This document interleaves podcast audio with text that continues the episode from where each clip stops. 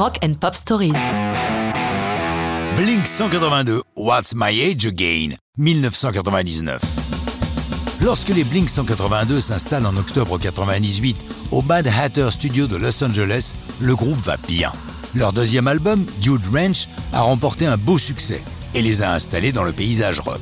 Certes, leur batteur Scott Raynor les a laissés tomber, mais Mark Hoppus et Tom DeLonge ont la main heureuse avec l'arrivée de Travis Baker, à l'origine venu pour un remplacement, il devient rapidement membre à part entière de Blink 182.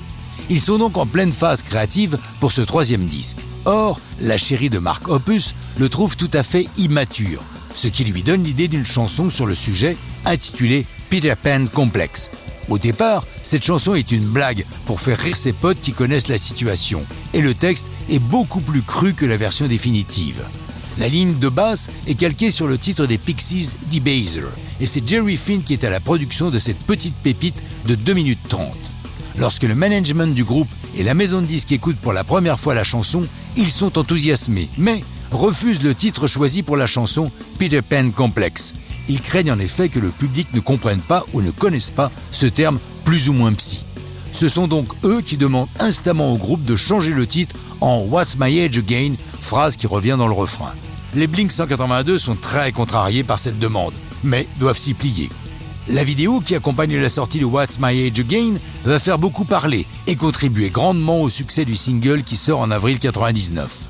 On y voit les trois musiciens entièrement nus courant dans les rues de Los Angeles, traversant des terrains de basket, des studios de chaînes de télé et accompagnés de Janine Linde Mulder, actrice porno réputée, si j'ose dire, qui apparaît aussi sur la pochette de l'album Enema of the State dans lequel figure la chanson. Mark Opus raconte à propos du tournage de ce clip. Pour la plupart des scènes, nous avions des slips couleur chair, mais lorsque nous courions dans les rues, là nous étions réellement nus. C'est là que je me suis rendu compte à quel point les parties génitales masculines pouvaient être peu sexy, ballottant de gauche à droite lors de nos foulées dans les rues de Los Angeles. Je ne pensais pas que je me sentirais gêné à ce point-là. Dès sa sortie, What's My Age Again se classe haut dans les hits, ouvrant toutes grandes les portes des charts à l'album Enema of the State, qui va être leur plus grand succès, se vendant à 16 millions d'exemplaires. Même si les fans de la première heure pensent qu'ils ont un peu trop édulcoré leur musique, mais ça, c'est une autre histoire de rock'n'roll.